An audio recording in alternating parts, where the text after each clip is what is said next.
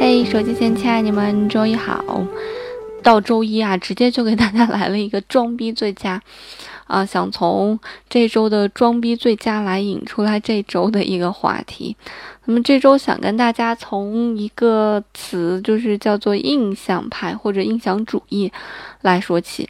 其实这个词很多人听起来都觉得，哦，我知道，我知道，我知道莫奈，我知道，呃，我知道日出，我还知道睡莲，我知道特别多，这些都应该跟印象派、印象主义有关系啊。对，那如果。一提到印象派，你就不得不知道的一个人就是这个画家大画家莫奈啊。那当时这个印象主义是怎么来的呢？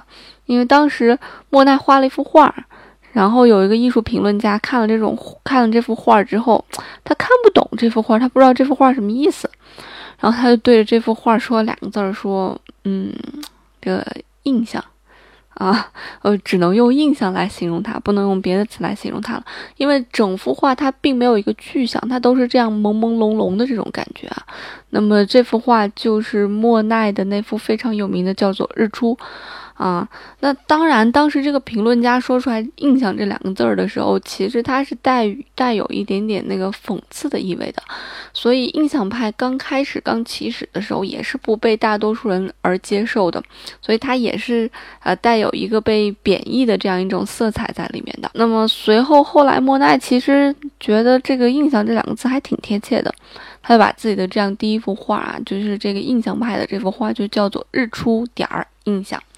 啊，这就是印象派的这样一个起始啊，它是怎么由来的？那么印象派大概是在十九世纪七十年代慢慢开始形成的。那么在那个时候，其实艺术它也在一个新旧交替这样一个年代，因为在音乐上面，在这样一个年代，那个浪漫主义时期已经发展的非常非常之巅峰了，所以这个时候肯定有人会要站出来，来去进行一个突破。那么在这样一个年代，就是一个非常好的新旧交替的一个年代，所以很多的。年轻的艺术家就是不希望再去做一些老派的一些艺术，他们开始寻找一些新的一种艺术形式。然后这些画家后来他们就会发现说：“哎，我画画我不画具体的东西，我用光来表现我想要表现的东西，这种方式好像很好玩啊。”那么具体怎么说呢？比方说他们想要画一些具象，画树、画人、画房子。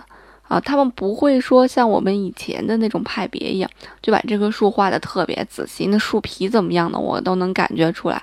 啊，这个女人，呃，这个蒙娜丽莎的微笑，她到底笑出来是什么样子的？那个嘴角应该怎么上扬？啊，这个女人的鱼尾纹是怎么样的？抬头纹是怎么样？她都给你画的很清楚。但印象派不是这样。印象派它通常是用环境来衬托你这个主体的，啊，它不是把那个，它不是拘泥于在这个表现内容上，不是在于我把这个具象化的多具体、多逼真、多现实，不是，我是要通过一个氛围来去营造它，嗯，所以很多人就把这样一个看似看懂又看不懂的一个派别叫做印象派，所以这个派别在刚开始的时候，通常都是用光影去营造一种氛围的。啊，所以我们把这种有氛围的东西就叫做印象派，因为它是存在于我们印象而不是具象。所以当时的人就觉得这种特别不可思议，因为当时人觉得黑暗就是黑暗，光明就是光明，这两种不一样的东西，你干嘛把它结合在一起，还叫做光和影的艺术？他们就非常不能理解这个东西，啊，所以大家就一直都不能够接受印象主义。直到过去了二三十年之后啊，印象主义才慢慢的被人们接受，所以才出现了像什么莫奈呀、啊雷诺阿呀这些非常非常有名的印象派的这样一个画家。那么印象派的音乐其实也是这样。那么一提到印象派的音乐，我们就能想到一个人叫做德彪西。德彪西写过一首作品叫做《月光》。小学老师每次听到德彪西的《月光》的时候，都会大言不惭地告诉你说：“来听一下贝多芬的《月光》。”啊，其实不是啊，那首最有名的《月光》其实是来自于德彪西的《月光》。那么这样一首作品，就把它叫做是一个印象派的作品。那它为什么是印象派呢？同样啊，它也是一种光和影的一种变化。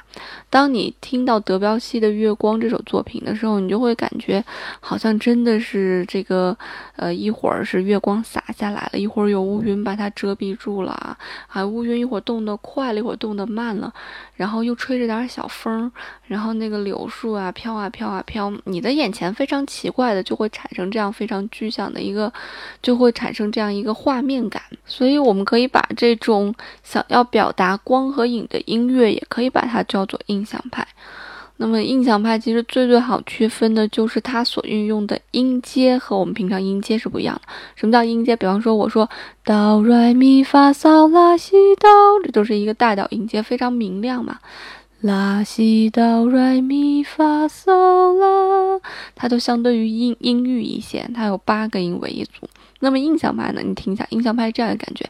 哆来咪发嗦拉哆，它只有七个音啊，我们把它叫做全音阶，具体什么我就不去解释了。反正你听起来跟别人都不一样。哒哒哒哒哒哒哒，对吧？平常音阶是哒哒哒哒哒哒哒哒，对吧？而印象派的音阶好像到了一个地方跨了更高的一个层一样。对吧？比方说咪到发的时候，别的音阶只跨了半层，它跨了一层上去，所以它比别的音阶都少了一个音啊，所以它整个听起来就让你感觉到一种不一样的感觉。所以有很多人说说印象派是比较属于东方的一种音乐啊，德彪西非常喜欢这个东方的一种美啊。那么其实莫奈也特别喜欢日本，喜欢东方美，他就非常喜欢让他。媳妇儿穿上那个和服，然后他就会画他媳妇儿啊，所以日本人也特别喜欢他互粉嘛，对吧？那么说来说去，其实印象派这个词，它最初还是来自于绘画，绘画还是多一些啊。你去看那样一幅画，它表现的可能更多的是一种，呃，从感觉出发，而不是从具象出发的这个东西，就是印象派。啊，那么印象派最最具有典型代表的人物就是莫奈了。那么莫莫奈其实晚年的时候，他得了这个白内障。那对于一个画家来讲，得了白内障是一种感觉？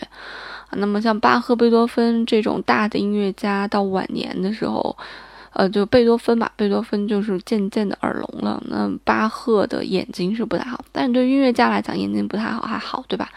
对音乐家来讲，耳朵不好那是一个很大的打击。贝多芬就受到了很大的打击。